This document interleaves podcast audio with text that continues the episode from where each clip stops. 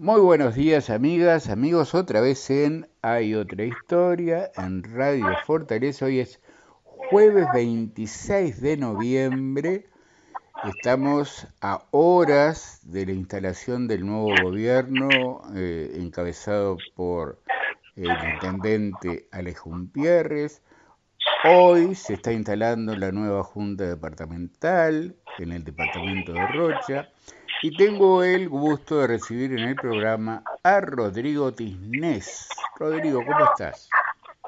Hola Juanjo, buen día. Este, bueno, felicitaciones a, a los nuevos ediles, a los ediles que repiten este mandato, este bueno, y mañana obviamente al, intendente electo y a su equipo de gobierno, a, los cuales no voté, pero obviamente como rochense, les deseo el éxito en la, gestión porque va a ser este el beneficio de todos nosotros. Rodrigo Tisnés es muy conocido, es un, joven, joven, en Uruguay con 40 años es muy joven, eh, un joven rochense que estudió ciencia política, es escritor, es docente, es periodista, ha actuado en, política. Y vamos a hablar, eh, Rodrigo, de primero, eh, hace un tiempo recuerdo que te fuiste a Buenos Aires, querías eh, transitar los caminos de la cultura por allá por Buenos Aires, te encontraste justo con una realidad muy, muy difícil, toda la, la situación económico, social, que es difícil para todos. Bueno, en la Argentina en aquel momento era muy difícil también, ahora quizás lo sea más todavía.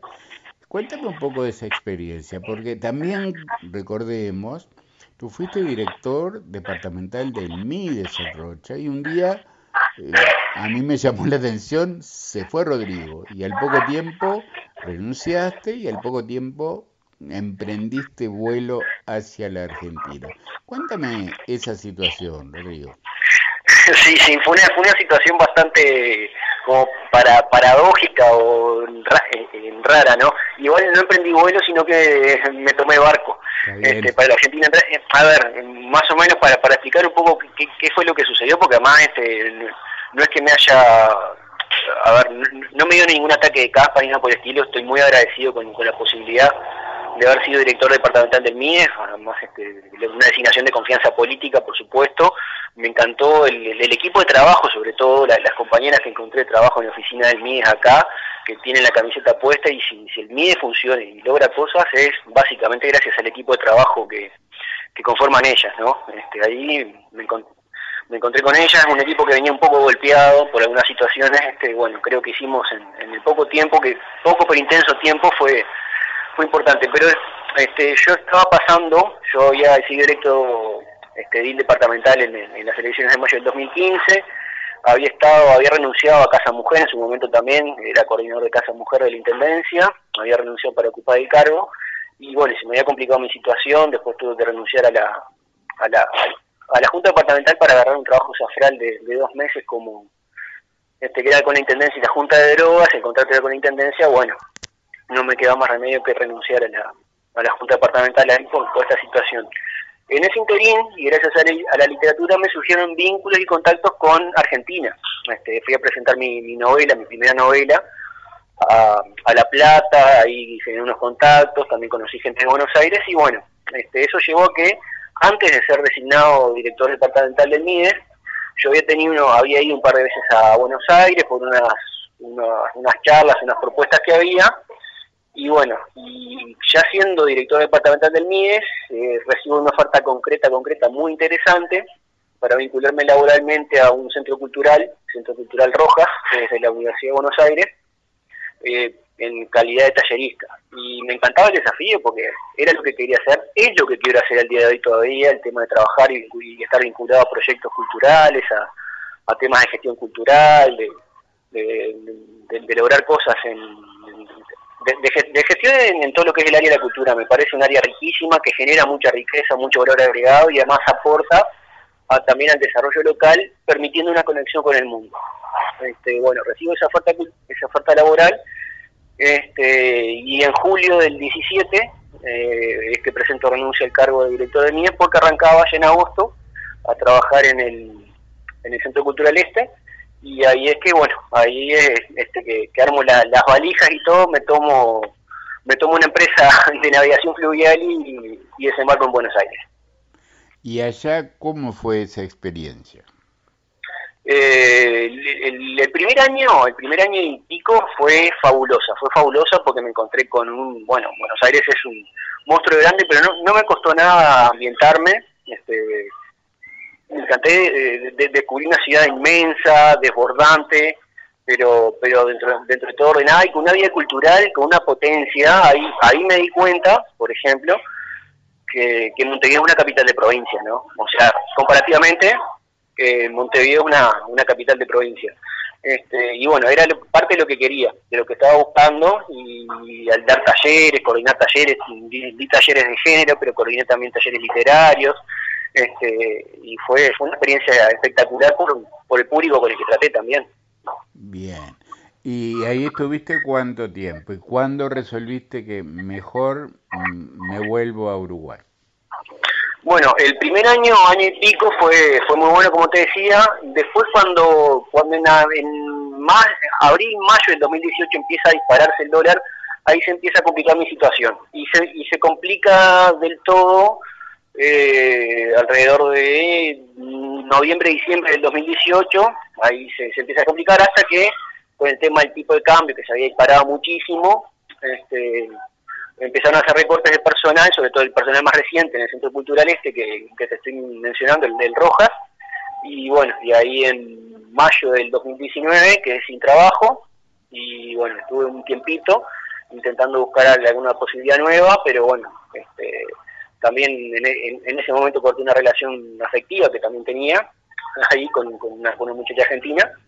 Y bueno, dije, para estar pasando mal en, Buenos Aires, este, mm, bueno, me voy a pasar mal en Uruguay, sabía que en Uruguay la cosa no estaba, no estaba fácil, pero bueno, eh, más allá de que, de que no soy patriotista ni nacionalista, entiendo que, que tengo más vínculos, más conocidos, más contactos en, en Uruguay, en Montevideo y Rocha, que, que, lo que podía tener en Buenos Aires, y en una situación complicada además en Buenos Aires, y bueno, ahí resolví volver.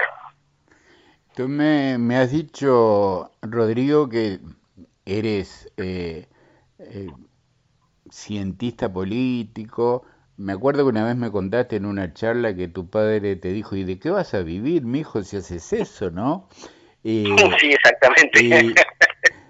y partiendo de eso, porque aunque no estés trabajando en esto, bueno, eh, la, la, la, formación para poder ver la realidad política y, tener un, análisis eh, es lo que te estoy pidiendo ahora. Cuéntame cómo estás viendo, cómo estás viendo, arranquemos en lo grande, cómo estás viendo el mundo hoy, en el marco de la pandemia, de, Trump, de Estados Unidos, de lo que está pasando en todo el mundo, eh, el, mundo del, del, capital grande, digamos, y esta zona nuestra que siempre ha sido tan mucho más vulnerable.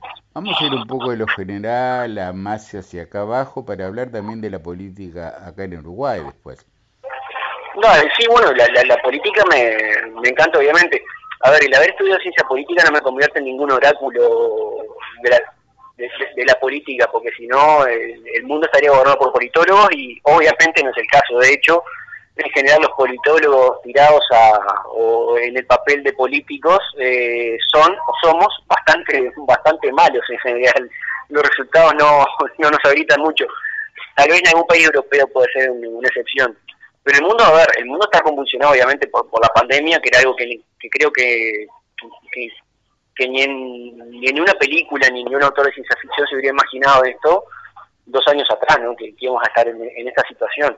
El mundo está convulsionado desde mucho antes, ¿no? Este, tenemos una situación, ¿quién se hubiera imaginado que Inglaterra, ah, Inglaterra no, el Reino Unido iba a votar para salirse de la Unión Europea?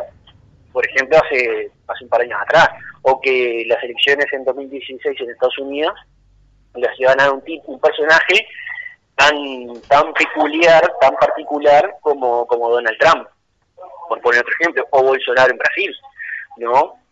Este, pero ha, habido como o el, tema de Cataluña también, ¿no? Que, ha tenido incendiado España y ha sido discusiones atrás de discusiones, pero a ver, yo lo que veo, sobre todo en Europa y a nivel este y también en Estados Unidos, fue como una arremetida muy muy virulenta o con mucho ímpetu de, una derecha populista, sobre todo una derecha muy populista, este, que, que, tomó el poder en, varios, en varios lugares y en otros lugares donde ya tenía el poder eh, promovió este, políticas o planteos como el de salirse de la Unión Europea, ¿no? Sí. Eh, explícame para todos, eh, ¿qué es la derecha populista? Porque es una cosa que normalmente uno no entiende mucho eh, ¿qué, significa? Uno oye hablar de los populismos de izquierda y se habla mucho como que los procesos progresistas en América Latina en los últimos años fueron populistas, eso dicho generalmente desde la derecha.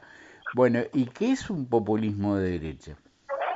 Bueno, eh, sí, hay, como un eslogan de que toda la, toda la izquierda en Latinoamérica era populista, cosa que creo que meter en la misma bolsa a Lula, a Bachelet y a lo que fue Hugo Chávez o Maduro por hoy, eh, eh, eh, es, es, una es una cortedad de miras este alarmante. Sería lo mismo que poner a toda la derecha en la misma bolsa, ¿no? No es lo mismo Bolsonaro que, por ejemplo, la derecha liberal que había enfrentado a Lula y a, y, a, Dilma Rousseff en otras elecciones, como por ejemplo José Serra hay una derecha liberal como hay una derecha conservadora y una derecha, bueno, ya, ya, más fascista y populista. La derecha populista básicamente es esa que apela sobre todo al, a, un, a, un, a, un, nacionalismo de, de, de, cerrar, de de fronteras, de, de poner en duda a los extranjeros, de sospechar del extranjero, del diferente, de la, de la diversidad, de, apelar al discurso en, materia de ciudad del garrote fácil, de, de, alguna forma de justificar también el gatillo fácil en, en, la policía, ¿no? Surge también a veces como reacción, por ejemplo, frente a, demandas que no se pueden satisfacer o que, o, que no se supieron satisfacer de eh, mejor eh, y más seguridad pública, que, que puede ser, ¿no? Este, pero, es, pero es preocupante, es muy preocupante porque convierte a, la vida sociedad como una especie de ley de, que eh, sobrevive o, domina el más fuerte, o el que tiene más recursos. A mí un amigo me decía los otros días que era impensable hace un tiempo eh, ver a Estados Unidos como una prácticamente una república bananera, ¿no? Donde el presidente eh, Trump desconoce el resultado de las elecciones, dice que no hay democracia, dice que hay fraudes. Eh, ¿Cómo interpretas eso? ¿Qué está pasando en Estados Unidos para que personas, personajes como Trump tengan este poder, este esto que todavía no se sabe qué va a pasar, porque sigue sin reconocer que perdió, la transición es todo un. ¿Cómo lo ves tú?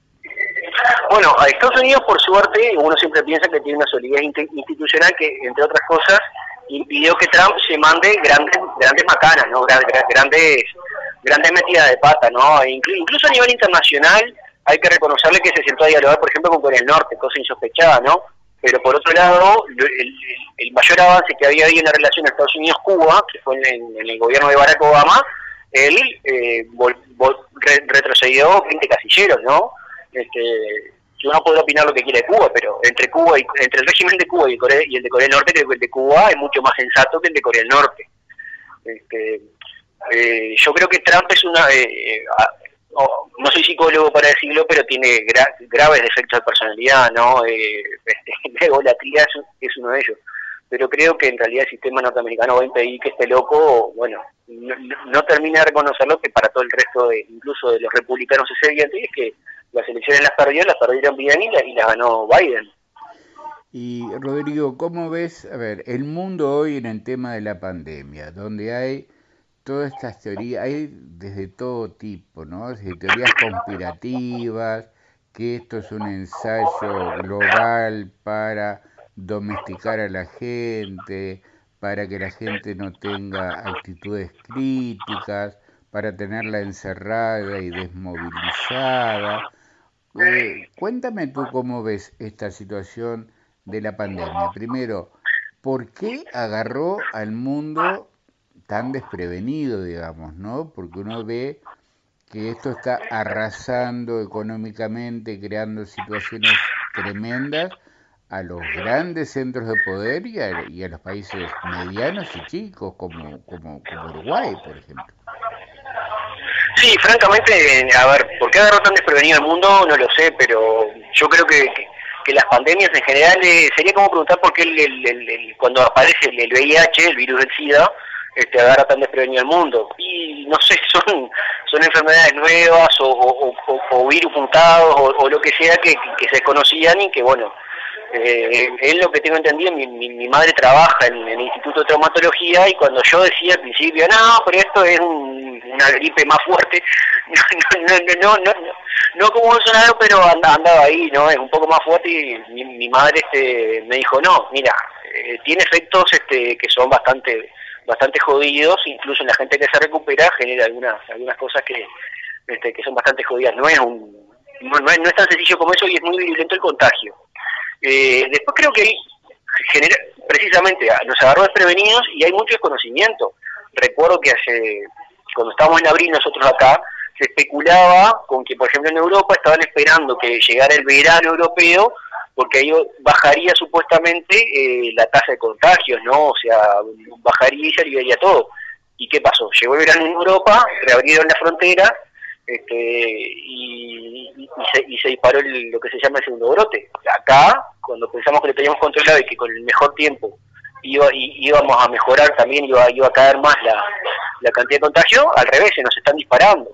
También genera, obviamente, también genera cansancio, esta situación a la que no estamos acostumbrados, eh, tenemos ganas de volver a lo que era nuestra vida anterior, a lo que conocemos, a lo que estamos habituados, este, genera también que te, va, este, vamos normalizando la situación también, ¿no? Entonces, calculo que por eso, y frente al desconocimiento, hay, no, recuerdo cuántos, pero creo que ya, ya superó la cifra de 50 millones de contagiados y más de un millón o dos millones de muertos, ¿no? O sea, las cifras son son importantes en un mundo que, a diferencia de hace 100 años atrás, cuando la gripe española también barrió a un mundo que venía saliendo de una, de una guerra mundial, hoy tenemos una, avances médicos impresionantes y no podemos parar la, la, la, este, la difusión de un virus.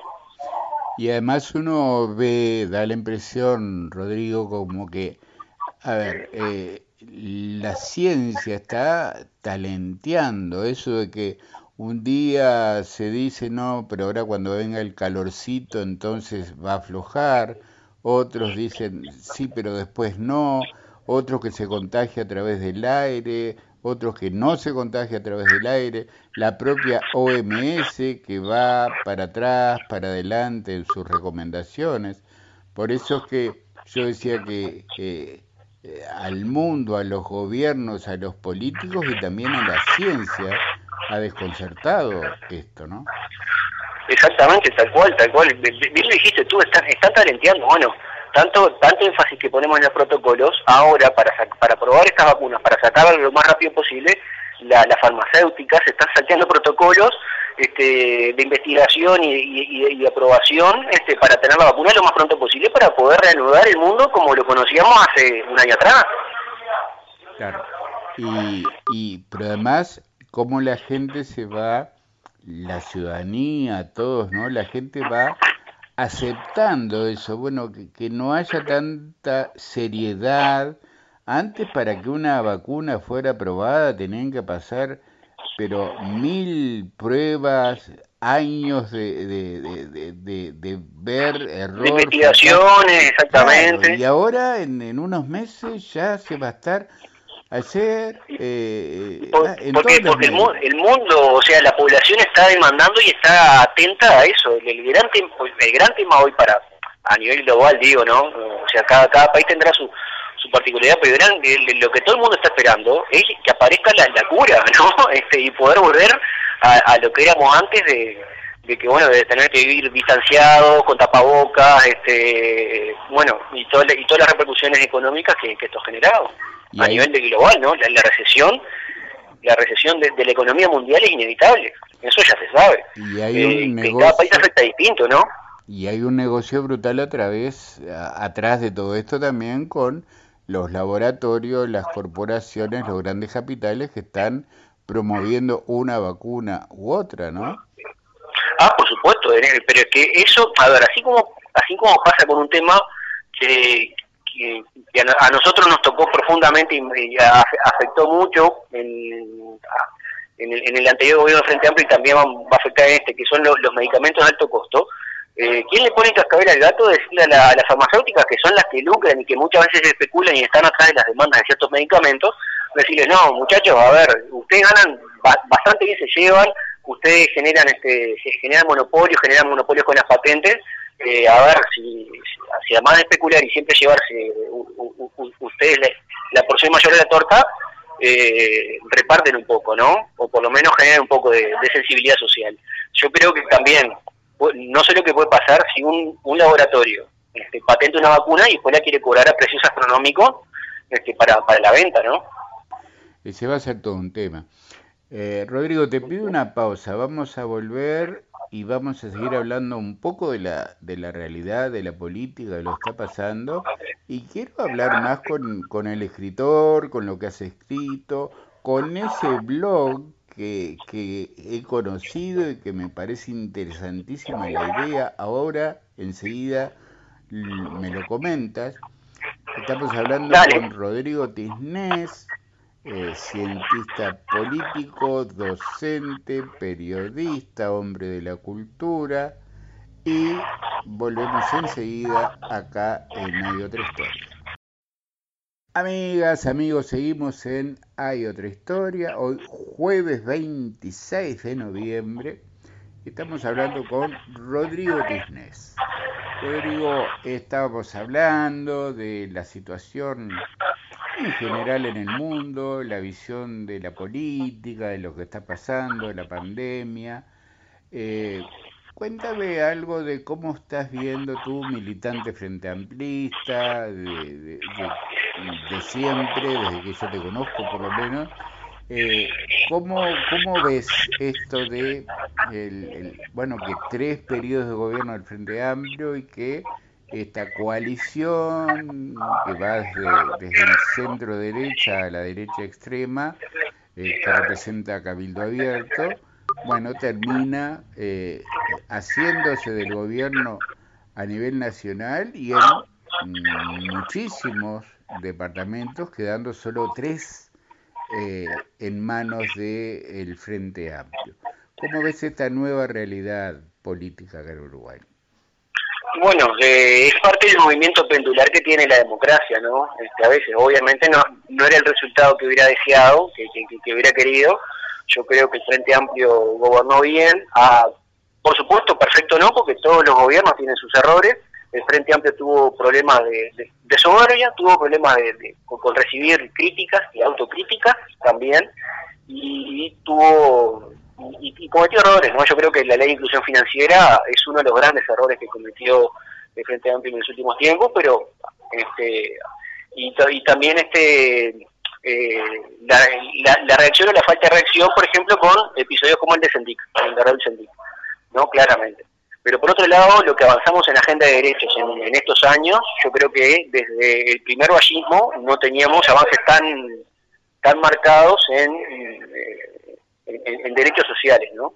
Este, así que y eso me parece que es un logro y que, llega, y que llegaron para quedarse además pese a que ahora gobierne una una centro derecha, ¿no? Este, por más que tiene algunos integrantes que son de derecha eh, conservadora, por, por, decirlo menos, ¿no? Este, y te digo la verdad, siendo sincero acá y hablando así en confianza, este, me dolió más perder el gobierno departamental que, el gobierno nacional. El gobierno nacional creo que había una especie de agotamiento de, del proyecto de Frente Amplio. Este, yo te pongo un ejemplo. En el 2004 cuando se gana, bueno, estaba había que atender la emergencia social, estaba la, ley de crear En el 2009, más allá de cómo se haya ejecutado después, estaba el plan Juntos, ¿no? El aquel de vivienda. Y en el 2014 eh, estaba la creación del Sistema Nacional de Cuidados. ¿Qué gran este proyecto, plan, había eh, en, las elecciones del, 2009, del 2019 por parte del Frente Amplio? Era mantener lo bueno, hacerlo mejor. Aquí no íbamos a comenzar con eso de, de, tener una propuesta atractiva de algo. Obviamente que era mucho más atractivo el de decir este que está bueno cambiar, es necesario cambiar, como, como haya sido, ¿no? Este, entonces creo que a nivel a nivel nacional había una, especie de agotamiento de frente, cosa que yo no veía, no no no, no percibía a nivel este departamental. Creo que ahí jugaron otras cosas, ¿no? Y creo que Rocha, como departamento, tiene una singularidad respecto a otros. Hay otros departamentos que se sabe que hace 80 años gobierna el Partido Nacional, por ejemplo, ¿no? Gane, eh, gobierno y quien gobierna a nivel nacional, eh, en ese departamento llegan las elecciones departamentales y gana sistemáticamente el Partido Nacional. Y son este, Durano, Flores, La Valleja, San José, Cerro Largo, etcétera, etcétera, ¿no? Este, hay otro departamento que tiene una identidad más colorada, Montevideo se ha consolidado muchísimo el Frente Amplio, por supuesto, es el gran bastión, Canelones también, pero Rocha es el único departamento, si te pones a fijarte, que ha estado, desde por lo menos desde la vuelta de, del retorno a la democracia, alineado el gobierno departamental al gobierno nacional. Año 84, año 89, año 94. La mayor discrepancia es en el 99 y 2000, que es la primera vez que se vota separada elección nacional de la departamental, cuando cuando gana Jorge Valle y acá Irineo, pero bueno, recordemos que los blancos habían acompañado a Jorge Valle ahí también en una coalición. Este, después los tres gobiernos de frente y ahora se vuelve a alinear. Entonces yo creo que este, el, Partido Nacional específicamente, especialmente eh, Alejo Pierre, leyeron mucho más hábilmente eso eh, que nosotros, sin lugar a dudas. Y lo, lo han dicho eh, dirigentes del Frente Amplio importantes, eh, Aníbal Pereira, Flavia Coelho.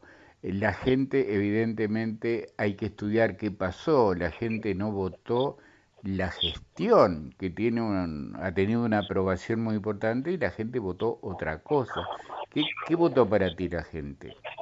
Bueno, para mí, por un lado, votó eso. Este, yo creo que a, nivel de, No digo que todos los funcionarios municipales, pero en muchos pesa todavía el recuerdo de lo que fue aquel gobierno de, de Guineo cuando estuvo muy enfrentado justamente el gobierno departamental con el nacional, desalineado, por más que ya, repito, ¿no? Blanco y Colorado fueron en, coalición, apoyaron a Jorge Valle el, Partido Nacional en aquellas elecciones, en, en, aquel, en aquel primer balotaje que hubo, porque eso muchas veces se olvida. Pero creo que pesó mucho. Después, este, yo creo que también Alejo usó muy hábilmente la figura del presidente de la República, se subió a los hombros de, de la calle Pou, este, y bueno, y con eso también, este, que es innegable que tiene una altísima popularidad todavía hoy, ¿no? Eh, sí, eh, Luis Lacalle Pop tiene una gran popularidad, lo dicen todos los análisis, los analistas. Eh, supo manejar la pandemia de tal manera que eso le genera una, una, una imagen positiva muy importante y en general el nivel de aprobación del gobierno y, de la figura del presidente fundamentalmente es, es muy alto.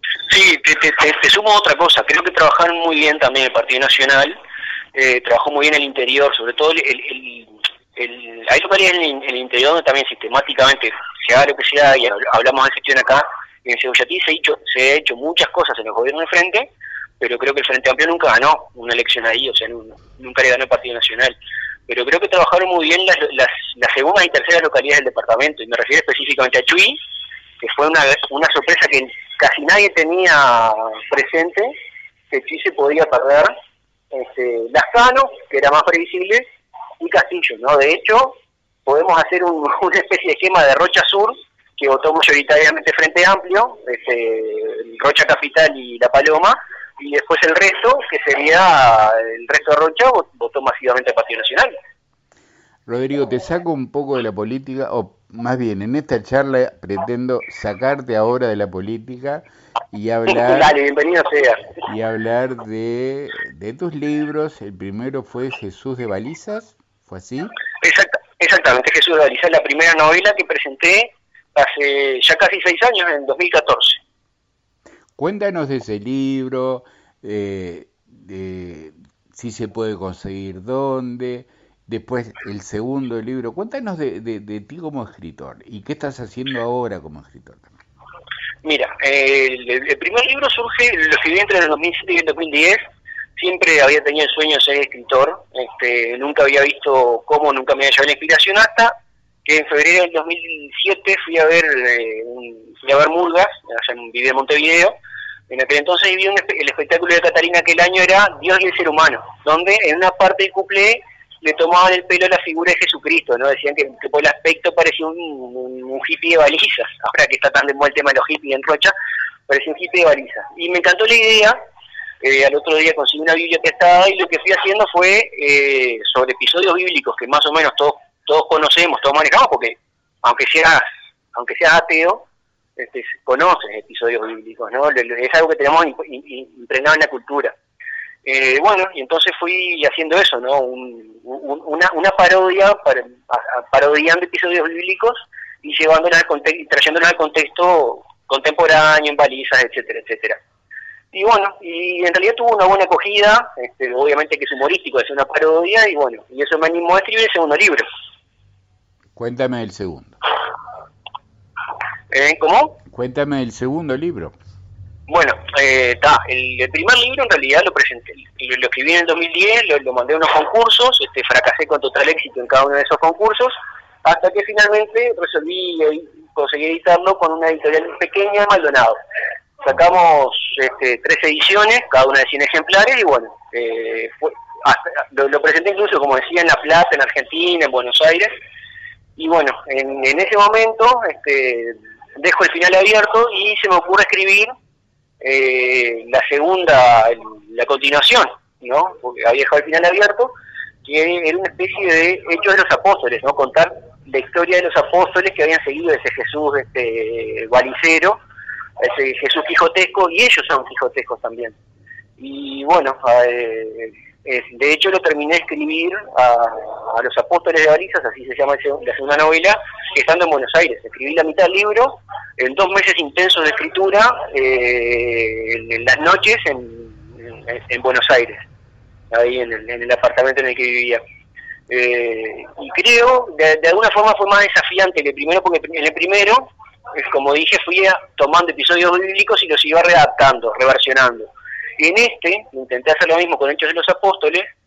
Eh, Hechos de los Apóstoles eh, es un material bastante menos rico, por lo menos para mí o para mi, mi talento, este, para, para reversionar. Entonces lo que se me ocurrió fue ir pensando en la historia de cada apóstol, de que más o menos un poco, contar un poco la historia previa hasta que conocen a Jesús, y después qué les pasa a ellos, después que conocen a Jesús, cómo les cambia la vida, cómo les impactó y qué hicieron después. ¿Qué hicieron este, después de conocer a ese personaje que les cambió la vida este, para bien. Cuéntame, eh, si yo quiero conseguir los libros, ¿cómo hago? Eh, bueno, Jesús de Balizas en este momento me quedan solamente a mí cuatro ejemplares que no pienso que podré prestar eventualmente alguno, este, pero no, no puedo vender ni nada porque en, realidad los estoy guardando para llevar a, a Barcelona eh, en abril, sí, pandemia mediante en realidad, ¿no? Y el otro de los apóstoles de balizas, en realidad eh, conseguí editarlo gracias a un acuerdo con, con Amazon, o sea que está se, imprime bajo demanda.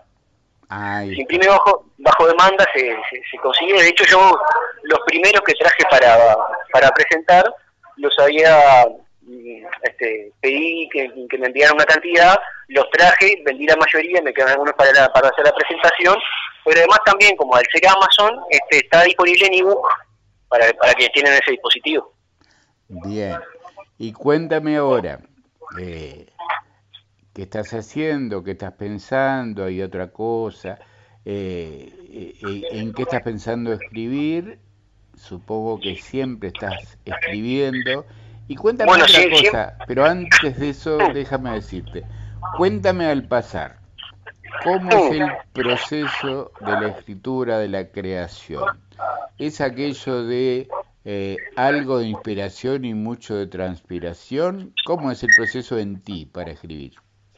No, es eh, una idea, algo que me, que me seduzca, que me parezca atractiva. Por ejemplo, eh, en este caso el cuplé ese, que fue lo que me disparó la inspiración, pero fue mucho trabajo. hay mucho trabajo, mucha lectura cuando cuando no sé qué escribir, cuando me quedo trancado, mucha mucha lectura para destrabar y mucha práctica y mucho sentarse frente a la computadora y estar y bueno y, escribir algo aunque cueste este, y después bueno siempre hay tiempo para corregir eh, muchísimo trabajo, no es que, no creo por lo menos en esos escritores que dicen que, escriben el libro prácticamente solos, ¿no? Igual reconozco que a mí me resulta muy difícil el comienzo y el final. Después lo, que hay en el medio generalmente se escribe bastante, bastante, no te digo automático, pero se lleva bastante más fácilmente. Y la, la parte de la corrección, ¿eres obsesivo con eso? ¿Eres muy cuidadoso? ¿Cómo eres con el tema de la corrección? Fui, fui muy cuidadoso con Jesús de Balizas, igual, incluso hay gente que me dice que hay errores, pero algunos errores que hay los dejé a propósito, por temas de, la oralidad que quería mantener también en el texto. Eh, intenté ser cuidadoso con, los apóstoles y después este con los cuentos este, también, cuando escribo cuentos hay que ser muy muy cuidadoso porque el cuento tiene que ser redondito, ¿no? El cuento no admite no admite fallas. ¿Y en qué otros temas estás trabajando ahora o pensando? ¿En, en, cuanto a qué te cuento. Te cuento porque en eso tengo bastante, tengo bastante. Tengo una tercera novela escrita, inédita, este que la eh, la voy a la, estoy estoy haciendo la tercera corrección ahora, que la, escribí rapidito, que se llama El hombre que fue que fue de otra idea que se me ocurrió también, que me parece divertida, incluso ahora no sé si no si no tendría que reformularla un poco más de lo que estoy pensando que se basa en es eh, un cruce de la metamorfosis este, o sea un hombre que se despierta un día pero en vez de estar convertido en cucaracha se despierta convertido en Juan Carlos Bonetti. La pucha. Nada menos. Nada menos. Bueno y transcurre justamente en paralelo a la, a la vida de Bonetti. O sea en un momento estos dos Bonetti se encuentran ¿ah? y tiene una, una relectura ahí con eh, la, la novela, para mí, la mejor novela de Onetti, que es La vida breve. Que es la novela que inaugura la, famosa, la, primera trilogía de Santa María de, de, Onetti, se inaugura con La vida breve, sigue con El astillero y se cierra con Junta Cadáveres. En La vida breve es donde funda Santa María, que es una ciudad ficticia que crea un personaje de la novela y termina siendo real, en el contexto de la novela, obviamente, ¿no? Eh, y bueno, más o menos es, también un paralelismo lo que establezco.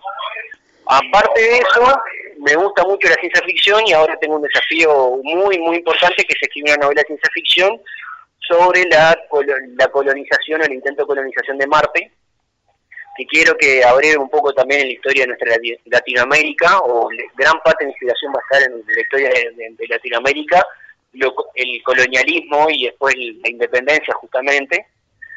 Y, este, y, lo que sí poca gente sabe, y te voy a contar ahora, es que yo hice una versión teatral, este, me, me autoplagié a Jesús de Baliza, ah, hice, una, hice una adaptación a teatro y la mandé, la mandé al concurso, eh, viviendo en Buenos Aires, ¿no? Y la mandé al concurso de, letras de, del Ministerio de Educación y Cultura, creo que fue el año 2018, si no me equivoco. 2018 creo que fue. La mandé al concurso y, bueno, ese año el concurso fue declarado desierto. No hubo ni primer ni segundo, ni, ni segundo, ni ganador ni, ni segundo premio, una, una mención nada más. Tiempo después, el, año pasado, cuando estaba ya volviendo acá al en Uruguay, recibo una llamada, un número desconocido, y se presenta. Es un, un director de teatro que había sido jurado ese año en el Premio de las Letras en, género de dramaturgia, y me dijo que eh, mi, adaptación de Jesús de Balizas, que se llamaba Jesús de Balizas, había ganado, o por lo menos el, jurado la había declarado ganadora. ¿Cuál fue el problema? Que tenía que ser inédita la obra.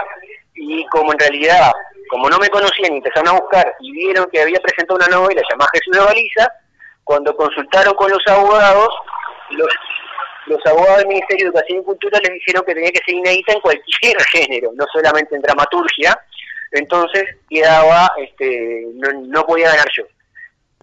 Fueron entonces al, que había quedado segundo, según el criterio jurado, y ese, ese otro pobre, este, resulta que la obra que había presentado el concurso la habían estrenado en Alemania dos semanas antes de, de, cerrar el concurso y también, entonces por eso se declaró desierto el, el concurso en el área de dramaturgia en el año, en el 18. Bueno, pero nada de eso quita que en algún momento veamos alguna compañía eh, produciendo Jesús de Galicia en el Teatro 25, por ejemplo, ¿no? Me encantaría, me encantaría. En realidad él contactó conmigo porque le, le gustó mucho, el loco está vinculado al, Teatro de Galpón y quería producirla, quería presentarla. Yo le, la pasé, pero bueno, no, no, tuvo suerte y con la pandemia ha sido más complicado. Pero bueno, vamos a ver, me encantaría. Y además el teatro, me, cuesta más escribir teatro, pero me apasiona también el género, ¿no? Lo único, lo único que no escribo es poesía que directamente no me sale, así que este, las pocas veces que, he escrito alguna poesía son muy malas, muy cursi. Rodrigo, cuéntame de esta página, de este blog que eh, hay que difundir para que la gente sepa porque hay un trabajo que te has propuesto, te has propuesto unas metas increíbles. Cuéntame qué es eso de la vuelta al mundo en 200 201 países libros? ¿Cómo es? 201 libros, la vuelta al mundo en 201 libros. Bueno, a ver, un meta increíble en mi caso sería que me propusiera hacer 20 lagartijas, 20 lagartijas por día, ¿no? eso sí que sería una meta, o, ir al gimnasio todos los días, eso sería una meta increíble. Proponerme leer, este, como me propuse, la idea de este blog surge con la pandemia, surge a raíz de otros blogs que existen en, en idioma inglés, este, que se llaman que básicamente consisten en, van con, van este, comentando un libro por país, por país que existe en el mundo. Entonces, por ejemplo, existe uno que se llama eh, A World in 200 Books, ¿no? La vuelta al mundo en 200, en, 200 libros, ¿no? Eh, bueno, y me encantó la idea, recién empezaba la pandemia y dije, bueno, ¿por qué yo no puedo hacer esto si me encanta leer? Este, tengo facilidad, lo difícil de repente es acceder a libros, por ejemplo, de Uganda. ¿Quién ha leído un libro de un autor ugandés o de un autor de, bueno, de los de los países de Oceanía que, que difícilmente retengamos los nombres a veces de, esos países que, que, ni, ni, sabemos que existen, si tienen siquiera una producción literaria, países de 50.000 habitantes o menos, si tienen una producción literaria este, interesante. Pero bueno, este, no, no te en español, ¿no? En inglés ya debe ser difícil encontrar, en, español mucho más.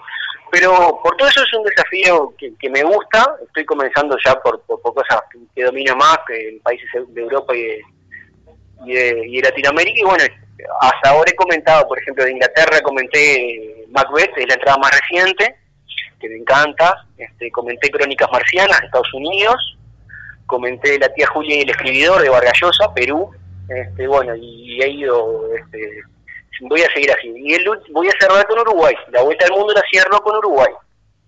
¿Y ya tienes definido con qué libro de Uruguay? Sí, sí, ya lo tengo, pero eso, lo mantengo lo mantengo en secreto. Y arranqué, el, el comienzo del recorrido fue con Malta. Malta porque el, el, el año pasado estuve en la Feria Libre de Buenos Aires y conocí a un escritor maltés eh, que había ganado varios premios en su país, este, el libro del año, el escritor maltés del año y todo, demás. A ver, por, si no conoce, Malta es una pequeña islita, un pequeño país eh, insular en el Mediterráneo, pertenece a Europa y queda al sur de Italia, de, cerca de Sicilia. Eh, bueno, y conocí a este autor maltés, había escrito un libro que se llama Troyano, muy interesante, muy, muy bueno, eh, le hice una entrevista, que fue en inglés, que en ese momento yo hacía notas para, para una revista por medio online también. Le hice la entrevista, después la traduje para, para poderla publicar y bueno, el tipo, en agradecimiento, me regaló uno de los ejemplares que tenía para presentar en la feria del libro. Y bueno, y pensando con, con por dónde arrancar, me, me gustó la idea de arrancar con, con un país pequeño, casi desconocido y bueno, que y además este tampoco me iba a matar mucho para buscar un autor maltés, ¿no? Está bien. Cuéntame cómo, cómo eh, quien nos está escuchando, cómo llega, qué, qué, pongo en Google o cómo, dónde para llegar a leer eh, tu blog. Eh, que, que, pongan en, Google 201 libros, eh, Blogspot, y ahí le va a aparecer 201 libros, eh, Blogspot, o La Vuelta al Mundo en 201 libros, y debería salirle también. Si no, que, se contacten conmigo y les paso el link también. Me encuentran en Facebook por, por mi nombre, este, con, con gusto si, si quieren ver este, lo que he hecho hasta ahora. Además me interesa de gente que le guste la, literatura que haya leído, que me sugieran otros autores, porque tengo un listado además por, por continente y por país de posibles autores a visitar y bueno, este, acepto, se aceptan sugerencias y se aceptan comentarios también, decir, no, mira, no sé, de Inglaterra porque hiciste Shakespeare y no hiciste, no sé, a, a, Murakami. Bien. Y Rodrigo, en este momento... Perdón, estás, seguro. En este momento estás, me contaste, eh, trabajando como profesor de inglés, estás haciendo el instituto y además tienes o participas en un programa de radio. Cuéntame de eso también. Sí, bueno, el programa de radio, este, cuando no pensaba hacer radio me, invitaron a, volver a, esto que, es una pasión. Había hice radio también cuando estuve en Buenos Aires, en FM Boedo, seguía haciendo Autopista al Infierno con, con otro rochense que vive allá en Buenos Aires este, Mario Acosta, pero bueno, eh, no, pensaba hacer nada. Y Daniel Fernández, había hablado con la gente de Acuario, este, me invita a sumarme un magazine matinal, va de, este, de lunes a viernes, este, se llama No es un día más, y bueno, está, me, gustó, estoy panelista, y estoy panelista, opino un poco de, política, hacemos entrevistas también, que me parece que, que han sido muy, muy ricas, la idea no es este, atacar a nadie, sino que, bueno, este, poder hablar de todo, pero sin, sin que, se sienta en un clima de cordialidad y de comodidad del, entrevistado. Este, y después lo de la docencia surgió inesperadamente, como, como, como, surgió al volver acá, me, presenté para presenté carpeta por una área deficitaria de UTU, que había para inglés de ciclo básico, yo tengo First Certificate, quedé habilitado, quedé como el listado de aspirantes y bueno, en abril de ese año eh, quedaron obras vacantes en Auto de Castillos, eh, presenté ahí ese, me, postulé esas horas, este, las tomé y estoy trabajando desde, ese momento como profesor de inglés con, primero, segundo y tercer ciclo básico en Auto, me, encanta, realmente no, no sospeché que me fuera a gustar tanto el tema de la docencia y trabajar con guris. Realmente este, ha sido ha, sido algo este, muy interesante y por eso me resolví también a ingresar a profesorado porque noto, si bien me gusta, noto que me falta el tema pedagógico y demás, este necesito una formación ahí. Cuéntame, nos queda un minuto, Rodrigo, aparte de lo que estás haciendo, otros proyectos en cuanto a, a más libros, más cosas, ¿en qué estás pensando ahora? No, eh, por supuesto, bueno, pienso seguir avanzando en la carrera de profesorado, obviamente, pienso seguir vinculado a esto.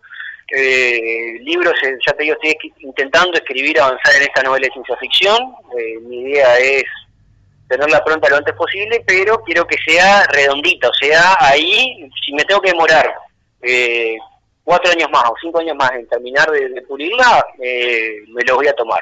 Pero bueno, me gustaría tenerla pronta lo antes posible.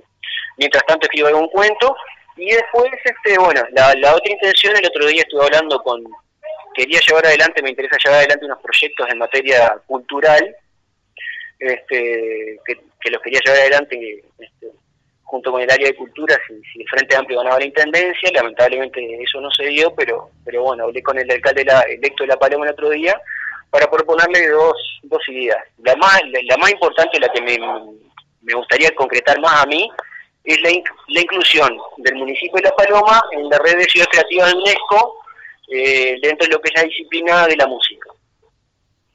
Bien, bien. Bueno, Rodrigo, yo te agradezco mucho esta charla de hoy. Vamos a seguir más adelante. Fue muy bueno retomar esta, estas charlas contigo y saber de ti, qué era de tu vida, qué era de tu trabajo, de tus libros y esta Mm, este blog que yo recomiendo especialmente porque está realmente muy bueno. Así que gracias Rodrigo y hasta pronto. No, por favor, muchísimas gracias a ti, Juanjo, por el tiempo, por la paciencia. Este, bueno, espero haber, si, haber sido claro y no aburrir demasiado a, este, a, tus oyentes porque, bueno, están acostumbrados a entrevistados más interesantes. espero colmar las expectativas. Has estado acá como entrevistado serio, entre comillas, como director del MIDES, y ahora estás como un hombre de la cultura, y en los dos casos estoy seguro que la gente lo disfrutó. Así que gracias y hasta pronto, Rodrigo. Bueno, muchas gracias. Un abrazo, Jorge. Amigas, amigos, nos vamos. Estuvimos hoy con Rodrigo Tisnés, eh, escritor, periodista, docente, acá en Hay Otra Historia. Gracias.